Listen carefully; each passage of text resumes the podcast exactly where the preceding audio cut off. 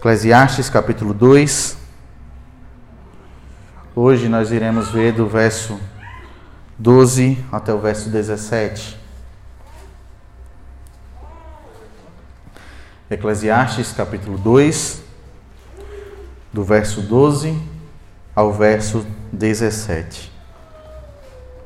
Irmãos, antes da gente iniciar a leitura, a Eclesiastes é mesmo um livro muito difícil de ler.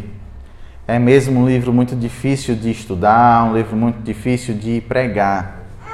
E se eu estou fazendo esse, essa série com os irmãos, é em muito por conta do recente livro do pastor Emílio Garófalo Neto, tá? Que se chama Isso é Filtro Solar. Tá bom? Se você puder, tiver interesse, adquira esse livro, você vai ver que boa parte daquilo que nós estamos vendo se encontra lá no livro e também num comentário que o pastor Emílio também usa, do pastor Felipe Ricken. Então, volta e meia eu vou estar citando esses dois homens, tá certo?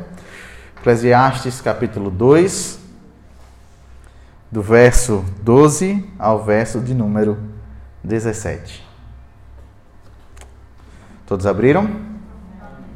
Acompanhe a leitura da palavra.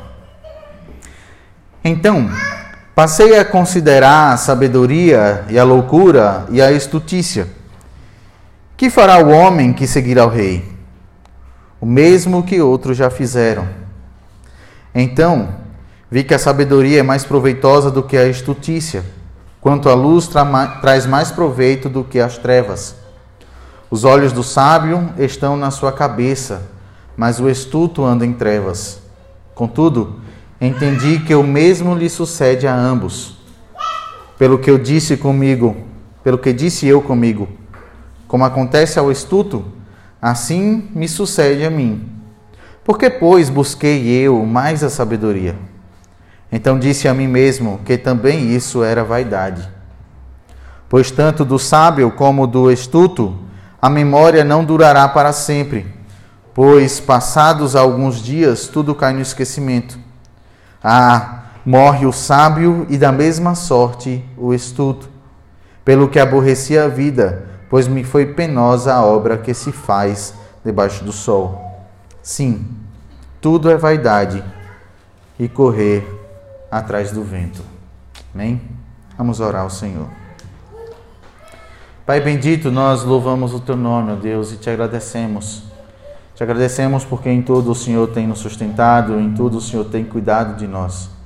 O Senhor tem olhado para nós com um olhar de misericórdia e nós te pedimos que mais uma vez o Senhor assim o faça. Nos abençoa, Deus, no, estudo da tua palavra.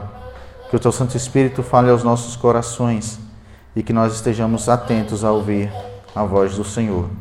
Nos abençoa, Deus, em Cristo Jesus. Amém. Voltamos ao livro de Eclesiastes e damos seguimento, né, juntamente com Salomão, a tudo aquilo que ele vem procurando. Salomão, ele começa o seu capítulo fazendo uma análise muito a, a, o seu livro, melhor dizendo, fazendo análise muito contundente acerca de todas as coisas e ele vê que na verdade tudo sempre é a mesma coisa, tudo sempre se repete, geração vai, geração vem, mas a terra permanece para sempre. Não há nada que a gente possa dizer e ver, isto é novo. Por que não? Isso já aconteceu nos séculos passados, isso já aconteceu nos séculos que vieram antes de nós. Salomão então começa a, a partir do seu conhecimento e das coisas criadas, procurar abaixo do sol, debaixo do sol, a, aquilo que poderia causar conforto e, na verdade, preencher o coração do homem. Ele faz a sua análise e procura o conhecimento, procura na estutícia, procura em todas as coisas e ele vê que nada pode preencher o vazio que existe no coração do homem, pelo menos não algo debaixo do sol. Depois de ir para a sabedoria, para a loucura, como ele várias vezes diz, ele tenta ir para os prazeres, como nós vimos há 15 dias atrás. Ele procura nos prazeres algo que possa de fato preencher o vazio da sua alma e mais uma vez ele descobre que não, não existe nada. Os prazeres não são suficientes, não importa quantas mulheres ele tenha, não importa quantos a, a, divertimentos ele tenha, na verdade ele descobre que o riso mesmo, na verdade, é loucura. Talvez nos empreendimentos e nas grandes possessões ele buscasse então fazer célebre o seu nome e seu coração ser preenchido por aquilo que tanto lhe faz falta, talvez uma felicidade ou o senso de que agora eu já fiz tudo o que poderia.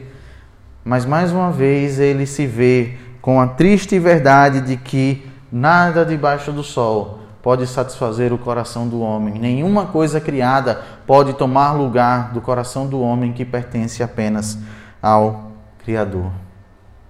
Salomão, então, ele olha para tudo o que ele já viu até então e como que procurando uma chave perdida numa casa, ele volta para o início. Ele se volta de novo para a sabedoria, para tentar achar alguma coisa, mas na verdade a única coisa que ele encontra é que tudo isso é vaidade. Tudo isso é correr atrás do vento. Na verdade, o fim de todo mundo é a morte. E a morte, meus irmãos, tem sido um tema, na verdade, sempre foi um tema muito difícil de se lidar. Dói. É incômodo. Traz angústia. A nós, nesses últimos dias, principalmente porque perdemos né, ou, ou sentimos a dor de pessoas queridas, sentimos a dor de pessoas que estão tão próximas a nós que não tem como não chamá-las de irmãos. A morte dói. Mas nós precisamos fazer como Salomão e pensar acerca da morte. Nós precisamos fazer como Salomão e por mais que seja doloroso e, e cause lágrimas aos nossos olhos, a gente precisa analisar também a morte racionalmente em entender o que a morte é para nós, porque a verdade é clara. Salomão, ele bate na nossa cara, né, como diz o pastor Emílio Garófalo, ele sopra a fumaça do cachimbo, do seu cachimbo teológico na nossa cara, nos mostrando que todos nós teremos o mesmo fim debaixo do sol. Como ele faz isso? Como eu falei, como que tateando dentro de uma casa procurando uma chave perdida, ele procura em todos os cômodos, mas volta para o primeiro cômodo que procurou para ver se não, ela deve estar por ali. Então ele volta para a sabedoria, ele volta para a loucura e ele entende o seguinte: olha, eu passei a considerar novamente a sabedoria e a loucura e a estutícia. O que é que fará o homem? Né? Que fará o homem que seguir ao rei? O mesmo que os outros já fizeram. Aqui ele está ah, dizendo o seguinte: ah, o que é que um rei faz? O que é que aqueles que seguem um rei faz? A mesma coisa que eles farão quando outro rei vier. Eles continuarão a seguir o rei. Então ele continua a seguir os seus próprios raciocínios, a sua própria sabedoria, e ele então chega à conclusão de que a sabedoria é mais proveitosa do que a estutícia, do que a loucura. Assim, da mesma forma que a luz é mais proveitosa do que as trevas. Salomão entende que a sua busca, primeiro por sabedoria, depois na loucura, depois nos prazeres, depois nas conquistas, não valiam de nada, não, não levaram para ponto nenhum. Então, voltando para a sabedoria, ele entende o seguinte: olha, é melhor ser sábio do que ser louco. É melhor buscar a sabedoria do que viver na loucura, na estultícia, na burrice. É melhor você estudar e conhecer, mesmo que isso lhe cause tristeza, como ele diz lá no verso 18 do capítulo 1, porque na muita sabedoria há enfado, e quem aumenta a ciência aumenta a tristeza, mas ainda assim, é melhor ter mais sabedoria acerca das coisas, mesmo que isso lhe cause tristeza, do que você viver no mundo sem nada. Do que você viver no mundo ah, cegamente. É isso que ele compara a sabedoria e a loucura. Você viver em sabedoria, você buscar a sabedoria, é você viver com uma lanterna num quarto escuro. Eu sei que, se não todos aqui, boa parte já teve experiência em acampamento ou andar na roça de noite. Quanto mais proveitoso é você andar com, num lugar escuro com uma lanterna. Por mais fraca que ela esteja, ela ainda assim ilumina o caminho em que você passa, ela ainda assim lhe mostra onde tem armadilhas, onde tem um arame farpado, onde tem um cerca ou algo do tipo. Por mais que possa lhe causar tristeza, enxergar aonde você está pisando é sempre melhor, e é isso que a essa conclusão que ele chega. É melhor do que estar andando no lugar escuro. É melhor do que você estar pisando num terreno que você não conhece. É melhor viver a vida olhando, né, conseguindo enxergar as coisas, sabendo como plantar, sabendo como colher, sabendo como a, a fazer um açude, fazer um, um lago, sabendo como fazer construir uma casa, do que não sabendo do que sem saber, sem conseguir fazer isso. É muito melhor a sabedoria do que a loucura. Ele diz: os olhos do sábio estão na sua cabeça, mas os do estuto anda em trevas. A vida funciona melhor quando se tem sabedoria, mesmo que o fim de todas as coisas seja a morte. Mesmo que o fim de todos seja a morte. E é isso que Salomão encontra. É isso que Salomão entende. Porque, mesmo regozijando com a sua sabedoria, nós devemos lembrar: Salomão era o homem mais sábio que já existiu em toda a terra. Nem Platão, Aristóteles ou Sócrates se comparou ou poderia se comparar à sabedoria de Salomão. Sabedoria dada por Deus como um presente. Sabedoria dada por Deus de graça, vamos colocar assim, para ele. E sim, é sempre por meio da graça. E ele entende, no final das contas, que, mesmo com todo o seu regozijo, para que serviu? Ele se volta para si mesmo e entende mais uma vez a dor do que é ser sábio. E ele entende de que o mesmo fim do sábio é o fim do louco. E ele diz: Os olhos do sábio estão na sua cabeça, mas o estuto anda em trevas. Contudo, entendi que o mesmo lhe sucede a ambos. Pelo que disse eu comigo, como acontece ao estuto, assim me sucede a mim. Porque, pois, busquei eu mais a sabedoria? Então disse a mim mesmo que também isso era vaidade. Pois tanto o sábio como o estuto, a memória não durará para sempre, pois passados alguns dias tudo cai no esquecimento.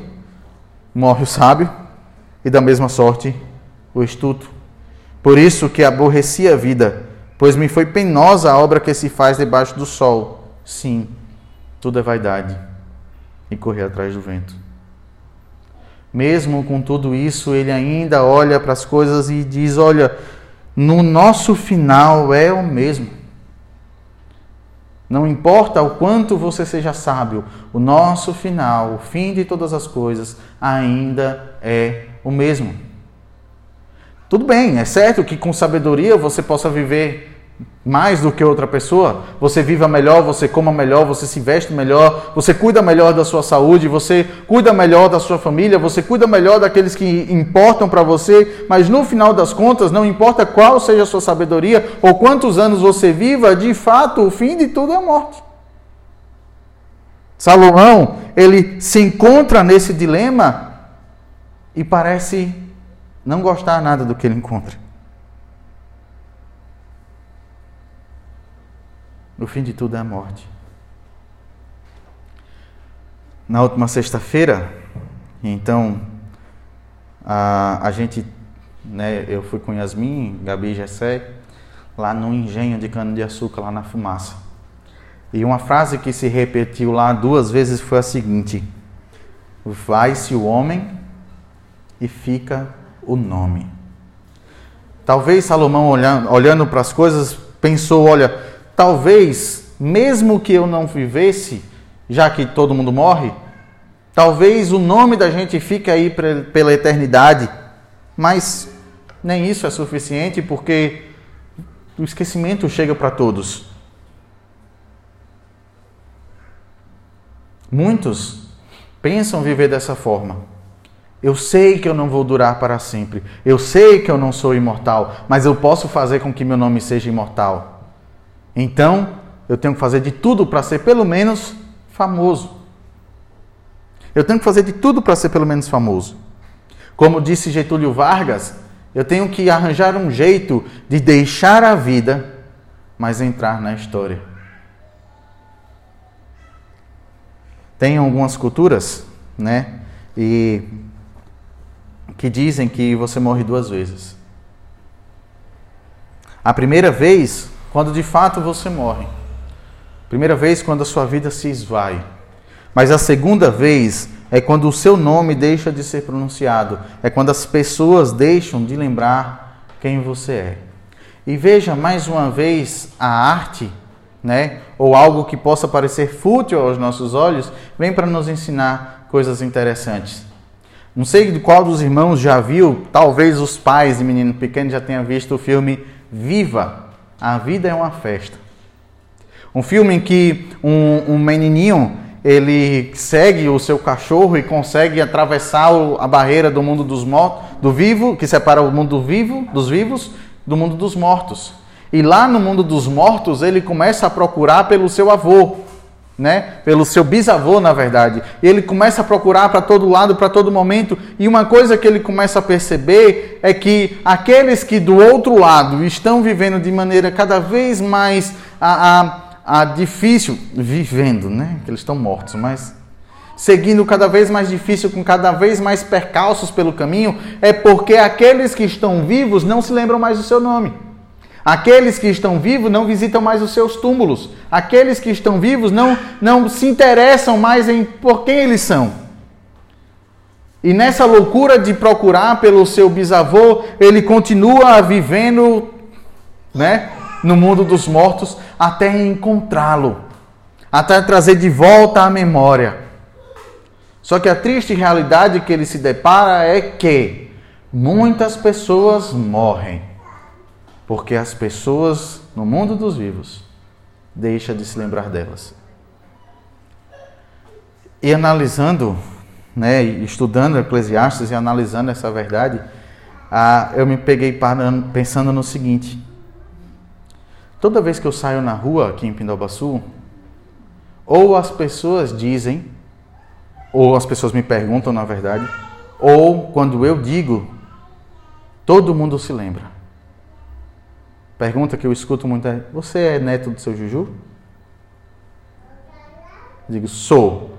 Ah, seu Juju era uma benção. Homem bom. Era fiscal da prefeitura, né? Trabalhava aqui muito tempo, né? Coisa boa, é seu avô? Sim, era meu avô. Só que eu parei para pensar, e se eu perguntasse para as pessoas, e meu bisavô, vocês conhecem? Acaso alguém de vocês sabem o nome do meu bisavô? Fica fácil. Vê só. O nome do meu pai é José Monteiro Neto. O nome do meu avô é José Monteiro Filho. E o nome do meu bisavô? José Monteiro da Silva. Só que ninguém se lembra dele. Talvez o meu pai os seus irmãos, talvez lembrem, pelo menos os mais velhos se lembrem, mas é isso que Salomão se depara. É com isso que Salomão olha e vê tudo o que ele vem pensando acerca da sabedoria, acerca do, do seu lugar no mundo, do sentido para a sua vida. Ele olha e vê que não importa, no verso 16, pois tanto o sábio como o estudo, a memória não durará para sempre. Passado alguns dias, tudo cai no esquecimento. E você, quem é? Não se sabe.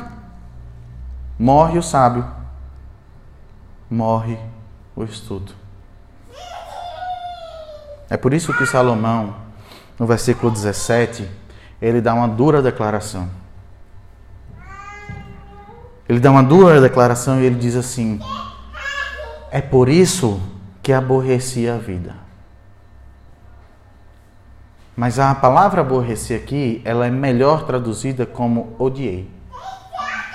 Que ele diz: É por isso que eu odiei a vida, é por isso que eu odeio a vida, porque ela me foi penosa. A obra que eu fiz nesse mundo, a obra que eu conquistei, tudo que eu construí, tudo que eu sou, toda a minha sabedoria, nada vale. Eu odeio a vida porque ela me foi penosa. Tudo que eu fiz debaixo do sol não vale de nada. Sim, tudo é vaidade, tudo é correr atrás do vento, não tem sentido, não vale a pena, é vapor. É como vapor. É como a triste sensação de você estar tá tentando correr e segurar alguma coisa, mas ela não existe. Ela não existe. É vapor e correr atrás do vento.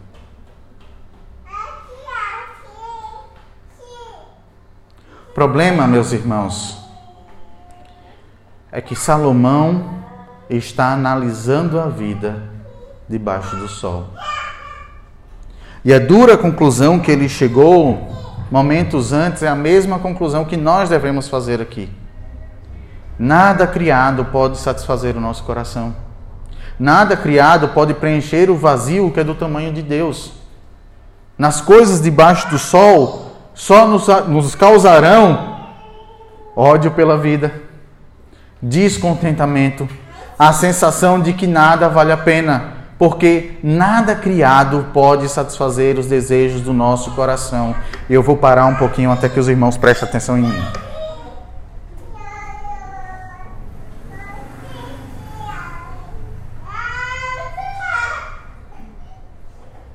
Amém? Quando nós olhamos a vida debaixo do sol, é isso que acontece. Perde-se toda a motivação pela vida por tudo que você criou. Como nós falamos há 15 dias atrás, a grama do vizinho é sempre mais verde. Não importa o que você faça, não importa o que você conquiste, outra pessoa sempre vai conquistar algo melhor do que você. Né? Como os mais jovens dizem por aí, não importa o que você treine a vida toda para fazer, vem um asiático que faz melhor e ele só tem 12 anos de idade. A conclusão que Salomão chega é desesperadora. Só que Salomão está olhando a vida debaixo do sol. Salomão está olhando para a vida na horizontal. Ele olha para o seu lado, ele olha para sua frente, ele olha para aqueles que estão ao seu redor, ele olha para as construções que ele construiu, né? Que ele empenhou e construiu os palácios, as vinhas, a, os vinhedos e tudo que ele fez. E de fato, sendo assim, não importa Pouco importa ser sábio ou ser louco, por mais que ser sábio seja melhor, mas pouco importa porque nada vai ter sentido. Nós precisamos aprender a viver a vida olhando para cima do sol. Porque o que vem depois do sol é o que vai definir, é o que deve definir como nós vivemos e também como nós morremos. A verdade clara e estampada que Salomão nos traz é: todos passarão pela morte. Todos os mortais têm que passar pela morte. Essa, na verdade, é uma lei antiga, uma sabedoria antiga que vem desde o tempo do Éden. Quando Adão caiu, necessariamente todos morrem. Todos precisam passar pela morte necessariamente todos devem sofrer a condenação da morte. Não importa quem você seja, não importa a posição social que você tenha, quanta sabedoria você é, tem, ou se você é alguém que é tido como louco pela sociedade, todo mundo passa pela morte. Não importa se você é bem quisto pela sociedade ou se você não é, a morte dói. Morrer dói. E por que, que morrer dói? Porque nós não fomos criados para morrer. A morte não é natural. A morte não foi criação de Deus. Não é natural que homens e mulheres criados pelo Senhor tenham que passar pela morte. A morte é brutal. É tão terrível, é tão miserável, é tão avassaladora que ela é capaz de dividir o que é indivisível. Ela vem para dividir, para separar, para distanciar, arrancar a alma do corpo. A morte é brutal. E isso é desesperador. Todos temos que passar pela morte. Todos teremos a nossa alma arrancada do nosso corpo. E dói. Dói para, para os que partem. Dói para os que ficam. Dói. E por mais que ah, nós saibamos, saibamos que este não é o fim, que o, a palavra de Deus não nos deixa numa condição de desesperados por conta dessa realidade, pare um pouco e pense na morte. Pare um pouco e pense nessa situação causada por nós mesmos. Pare um pouco e pense em quão terrível isso é. Chegar um momento em que nosso coração parará de bater. Nosso pulmão não mais conseguirá respirar. Os pensamentos não existem mais. O corpo começa a adormecer. Como dizem uns por aí, você começa a se ver caminhando para a luz. Antes de passar para o que é magnífico no Evangelho de Deus, é necessário que nós meditemos e pensemos acerca da morte.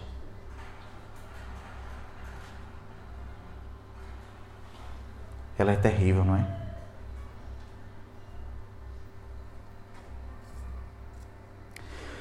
A sabedoria de Salomão não é o suficiente para reverter essa situação. Nem o homem mais sábio de toda a terra pode explicar o que de fato é isso, muito menos livrar as suas, a sua própria vida das garras da morte. A sua sabedoria não é o bastante. Nós precisamos de uma sabedoria muito mais antiga.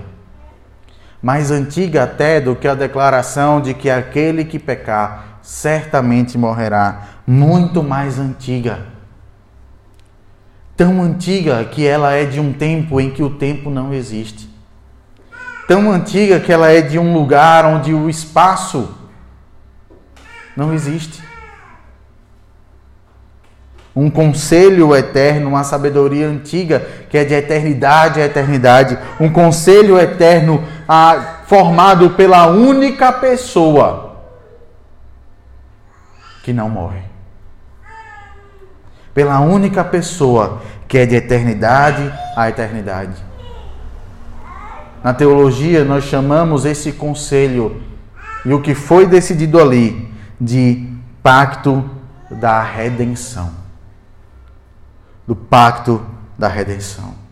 Uma sabedoria mais profunda do que aquela que nós conhecemos. Uma sabedoria muito mais perfeita do que a lei explícita e exposta de que quem peca morrerá.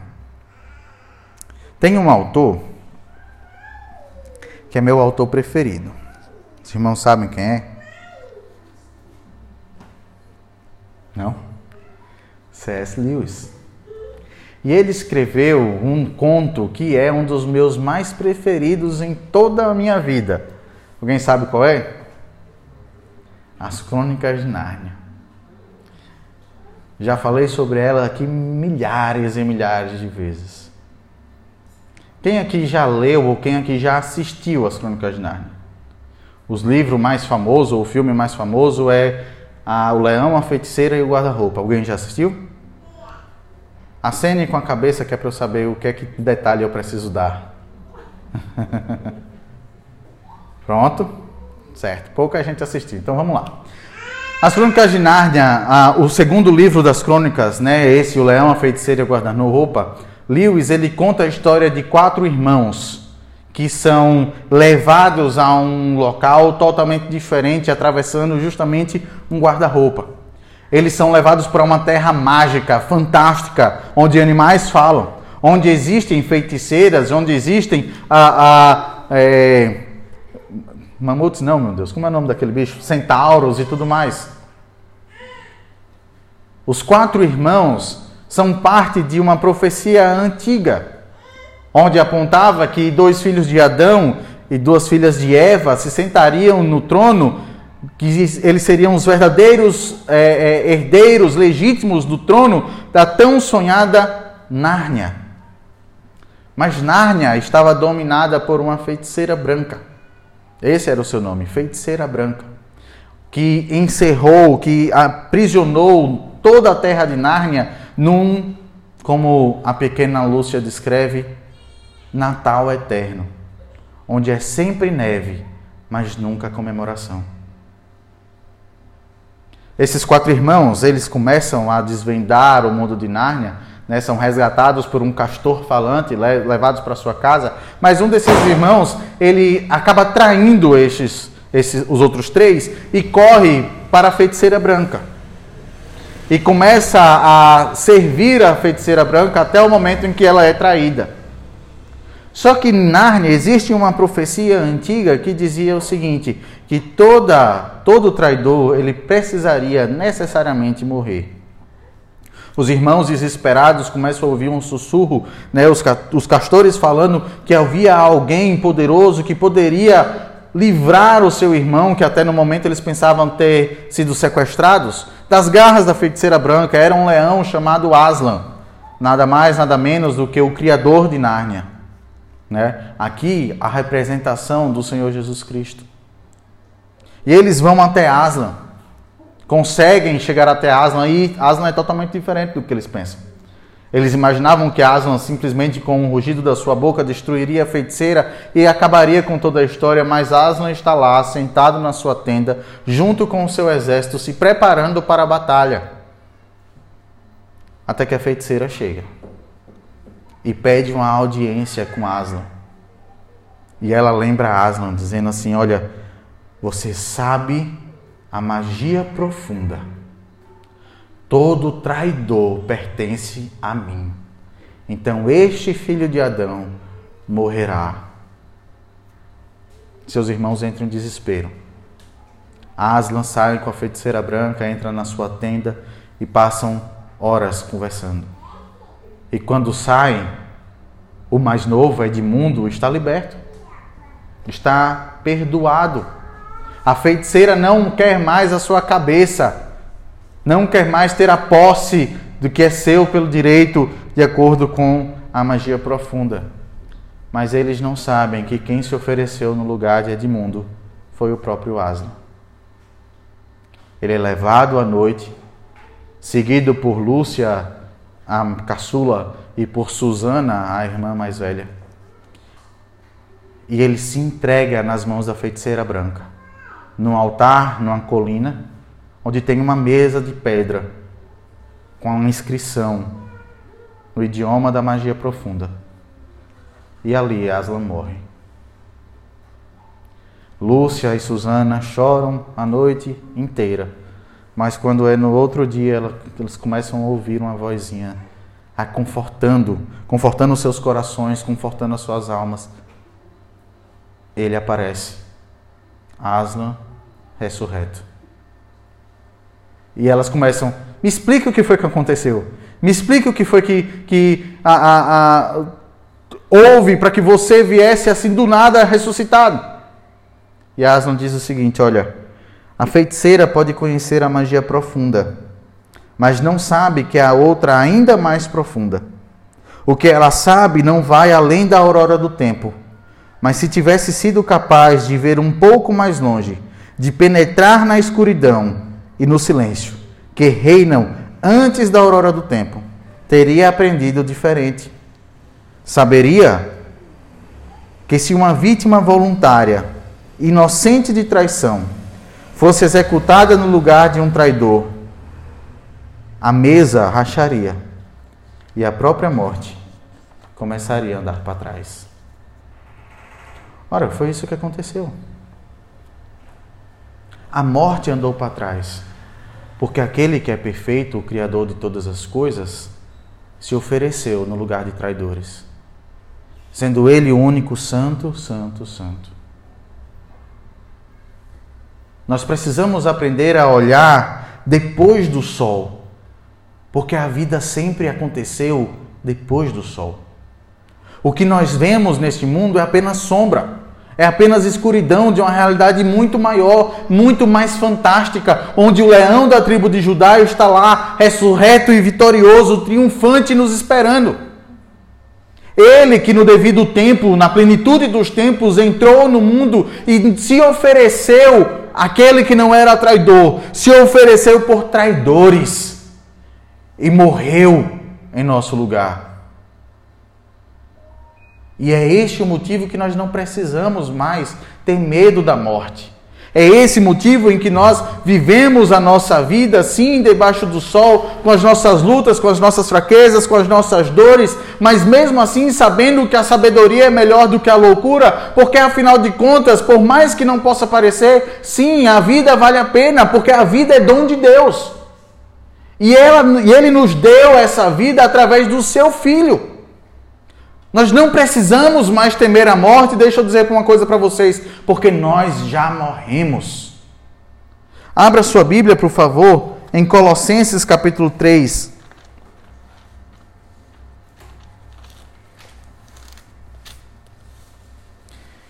E acompanhem a leitura do verso de 1 a 4.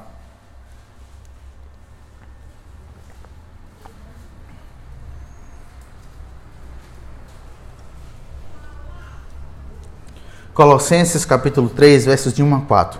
Portanto, se fostes ressuscitados juntamente com Cristo, buscai as coisas lá do alto, onde Cristo vive, assentado à direita de Deus.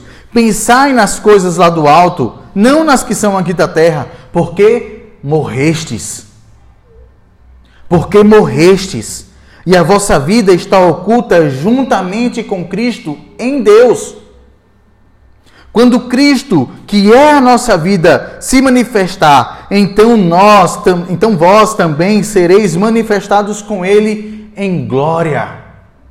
Cristo morreu, venceu o último inimigo, a morte, para que nós, eleitos do Senhor, chamados pelo Senhor, crentes no Senhor Jesus, não tenhamos mais medo da morte, porque a morte, que era inimiga, agora é apenas uma passagem agora é apenas uma passagem para aqueles que estão em Cristo, porque a nossa vida não está em nós, a nossa vida está em Cristo. Ele é a razão, ele é o motivo porque nós vivemos e podemos viver felizes, alegres, satisfeitos, com o nosso coração completamente preenchido por Cristo. De viver a vida debaixo do sol, mas com a cabeça lá no alto. Esse é o motivo porque para nós, sim, a sabedoria é sempre melhor do que a loucura, é sempre melhor do que a estutícia, porque a sabedoria dada por Deus é a sabedoria de viver coram Deo. Vocês estão me ouvindo falar essa palavra aqui por diversas vezes. Coram Deo. Diante da face de Deus. E sim, as lutas, as aflições, os desafios, os perigos, tudo isso nós estamos sujeitos. Mas a nossa vida está guardada em Deus. O que realmente importa está guardado em Deus. Nós não temos inimigos para derrotar, porque a nossa vida está guardada em Deus. Nós não temos lutas para travar, porque a nossa vida está guardada em Deus. Nós não precisamos temer o perigo de assalto, de, de assassinato, seja lá do que for, porque a morte para nós agora é lucro. É isso que o apóstolo Paulo fala. O viver é Cristo e o morrer é lucro. O que nós precisamos fazer, meus irmãos, é parar de achar que isso aqui acaba. Que isso aqui é só o que tem para acontecer. Não. Aquele que nasce uma vez, morre duas. Mas aquele que nasce duas vezes, morre apenas uma. Isso aqui não é o final da história. Isso aqui não é todo o contexto da nossa caminhada, da nossa vida cristã. Não. Isso aqui é apenas uma passagem para a eternidade. Cristo foi aquele que construiu a ponte da salvação, sendo Ele mesmo o construtor, o edificador, sendo Ele mesmo a própria ponte. Sendo Ele mesmo aquele que vem, atravessa essa ponte e nos busca pelas mãos e nos leva como uma criança, atravessando um caminho longo, mas com a chegada certa. Nós precisamos olhar a vida acima do sol, porque sim, todos morreremos, mas o que importa? O que importa a morte? O que importa a vida? O que importa é Cristo, esse crucificado e antes ressuscitado e assentado à mão direita de Deus e nós juntamente com Ele.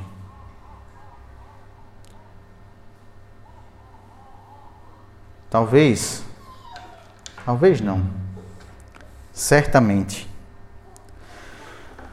certamente, o choro, a angústia, o desespero, muitas vezes, pela perca de alguém, dói e dói, e é para doer. É por isso que Deus enviou o seu Filho. É por isso que o Filho enviou o seu Espírito, para que nesses momentos nós sejamos confortados nós sejamos lembrados de que Ele está conosco todos os dias até a consumação dos séculos. Essa é a Sua promessa. Mas para que nós possamos viver a vida diante da Sua face. Não de qualquer maneira, mas com sabedoria, com entendimento, para a glória do Seu nome. Que nós possamos viver assim. Que o Senhor nos ajude a entender essa verdade. Pai amado, nós louvamos o teu nome, Senhor. E te pedimos, ó Pai, que pela tua graça o Senhor nos conduza nessa vida. Que o Senhor conforte o nosso coração e conforte o coração de amigos e irmãos, ó Deus, que têm sofrido com a perca de seus entes queridos. Neste momento nós nos lembramos, ó Deus, de nossa irmã Helene, da sua família, ó Pai. Que teu Espírito visite o seu coração, visite aquela família, aquela casa. E conforte, ó Pai, e traga alívio, Deus, e traga esperança, porque o Senhor mesmo Jesus, o Senhor Jesus mesmo disse que ele é o caminho, a verdade e a vida. Ele é a vida. Ele é o motivo da nossa existência, ele é a razão porque nós nos movemos e existimos. Pai Santo, que a dor, o sofrimento tenham o seu lugar, mas também que ele passe. Porque, como diz Salomão, há tempo para tudo. Que nós, ó Deus, peregrino, peregrinos juntamente com ela, possamos aprender a confortá-la, sem tirar dela a esperança da vida eterna. Que nós possamos, ó Deus, ser agraciados também com a sua vida com a vida da nossa irmã, com a dor da nossa irmã, para que aprendamos, ó Pai, que muito melhor é o Senhor Jesus Cristo do que qualquer outra coisa. Nos abençoa, Pai, nos conforta, nos dá forças, nos levanta, Pai. Nos ajuda a viver diante da tua face. É em nome de Cristo que nós choramos. Amém.